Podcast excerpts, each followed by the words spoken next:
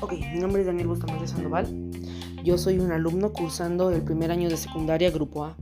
Para el proyecto de tecnologías desarrollé este podcast con el tema del motor. Ya empezamos.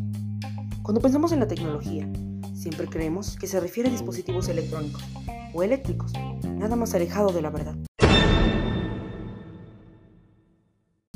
La tecnología es todo invento que facilita el hacer ciertas tareas de la vida cotidiana o que nos permite hacer algo que sin él no se puede hacer, como las baterías. Pero del invento del que yo les vengo a hablar es el motor. Cuando piensas en la palabra motor, piensas en vehículos y en la gasolina quemándose en la carretera. Pero el motor no necesariamente es impulsado por la gasolina, sino que también puede ser eléctrico o mecánico. Entre las preguntas más importantes con relación a este tema se encuentra? ¿El cuándo fue creado? ¿Y por qué?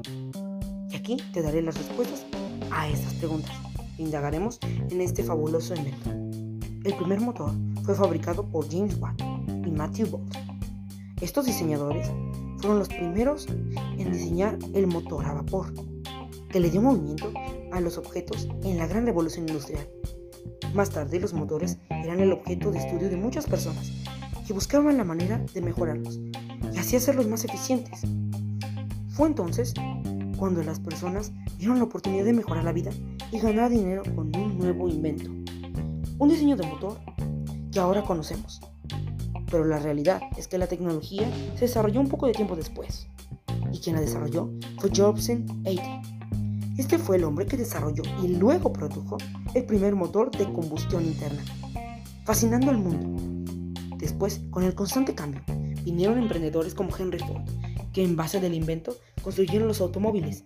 Y tiempo después llegaría el siguiente tipo de motor, el motor eléctrico, que como se describe, no necesita de combustible para funcionar. Pero ¿cómo es esto posible? Únicamente necesita de corriente eléctrica. El único problema es que el concepto era algo nuevo y poco desarrollado, por lo cual dio como resultado un costo inaccesible para el público en general, solo para millonarios no fue hasta la aparición de Tesla que los vehículos eléctricos empezaron a ganar peso y terreno, convirtiéndose actualmente en la empresa automovilística más grande de los Estados Unidos y una de las más grandes del mundo. Pero ¿cómo se logró esto?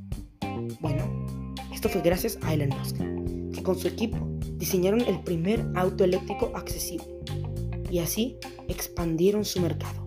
Actualmente, gracias a su ingenio y a su excelente inversión, se posicionó como el hombre más adinerado del mundo. Por mucho, con una fortuna de 286 mil millones de dólares. Y esta es la razón por la que incluso en los negocios el motor es uno de los inventos más importantes, únicamente opacado por el muy conocido Internet. Muchísimas gracias.